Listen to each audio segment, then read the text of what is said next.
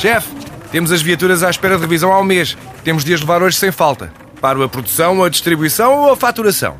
Cuide da sua empresa, que a Renault cuida das suas viaturas. Com o serviço Renault Pro Mais exclusivo para profissionais, conte com uma equipa especializada que lhe oferece soluções à medida do seu negócio e serviços como recolha e entrega de veículos para manutenção, horários de oficina alargados, serviços rápidos sem marcação e muito mais. Renault Pro Mais, ao seu lado para fazer a sua empresa crescer mais.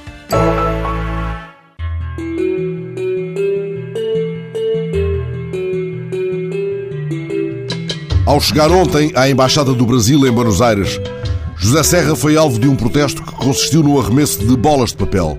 Bolinhas de papel, precisa o Estadão.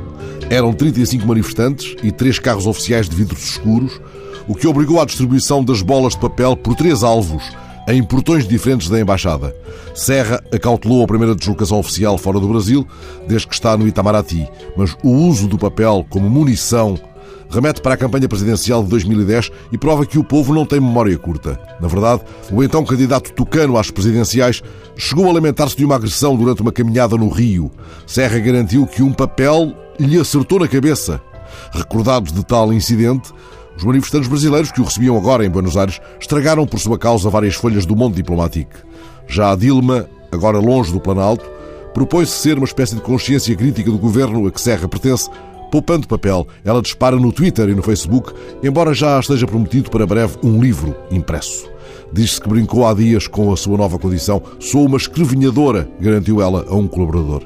Mas Serra, José Serra, o chato que na tal campanha teceu chatas considerações sobre a natureza chata da política, ele o disse com todas as letras: a política é uma coisa chata e isso pretendia ser uma legenda exaltante, sublinhe-se, viu agora cair sobre ele uma chuva de bolinhas de papel e terá pensado, protegido por vidros escuros do automóvel oficial, antes bolinhas de papel do que copos de vinho.